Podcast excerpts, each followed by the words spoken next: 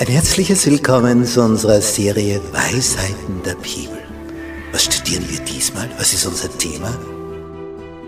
Haushalter Gottes. Was ist darunter zu verstehen? Ja, das wollen wir eben besprechen. Ich halte mich an das, was der Psalmist geschrieben hat im Psalm 116. Wie soll ich dem Herrn vergelten all die Wohltaten, die er an mir tut? Und darüber wollen wir uns Gedanken machen. Wir halten so viele Segnungen von ihm. Wir haben das Leben von ihm bekommen. Wie kann ich ihm etwas zurückgeben? Wodurch? Wie? Auf welche Art und Weise?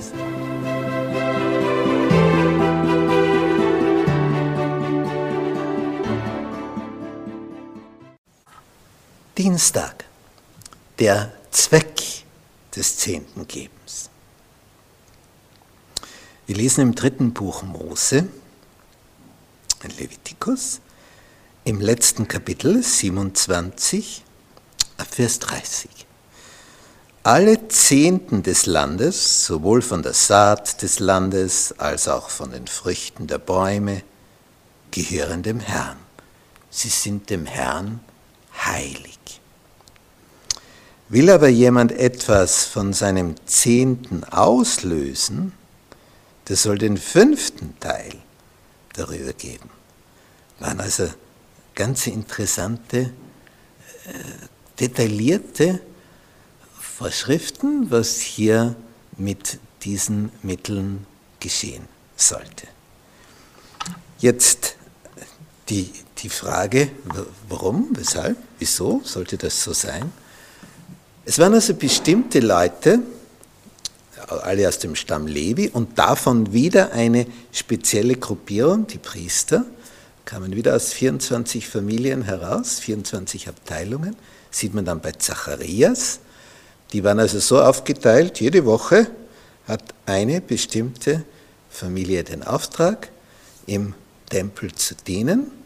Dieser Zacharias, dem dann der Engel erschien und ihm gesagt hat, dass sie, obwohl sie schon alt sind, Nachwuchs bekommen, und zwar einen Sohn.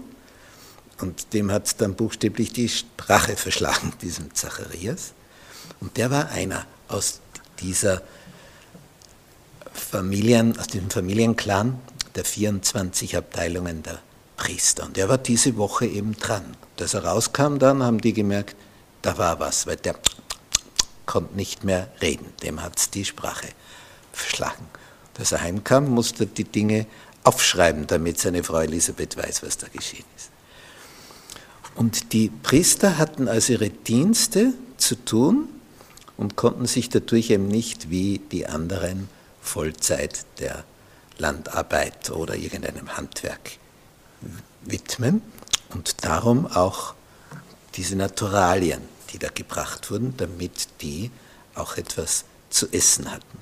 Und die Leviten die hatten all die Dienste rundherum, was mit dem Heiligtum zusammenhing, damit hier entsprechend alles läuft. Es war ja äh, enorm, was bei diesen großen Festen da alles geschehen ist und was da an Vorbereitungen zu organisieren war. Nicht, wir hören da mal, dass es einen Chor gab mit über 4000 Sängern. Und dass da an die fast 200 Chorleiter im Vorhinein informiert wurden, was sie in ihrem Ort, in ihrem Dorf mit dem jeweiligen Chor vor Ort proben sollen, damit, wenn dann alle Chöre zusammenkommen, also es kommen aus dem ganzen Land fast 200 Chöre zusammen, und unter der Leitung von Asaf wurde das dann ein Gesamtchor. Und später hören wir von David, dass der Musikinstrumente bauen ließ, dass es Chor und Orchester gab. Also das war ein Ereignis, wenn man sich vorstellt. 4500 singen und dann ein Orchester dazu. Also das, das war was. Das hat das ganze Volk zusammengeschweißt.